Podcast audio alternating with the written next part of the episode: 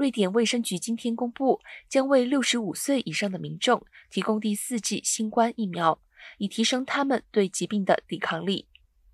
瑞典卫生局在声明中说，对六十五岁以上的民众而言，现在距离他们前次施打疫苗已经过了四个月，疫苗防护力会随着时间减弱。在此之前，瑞典已经有提供第四剂疫苗给八十岁以上的民众。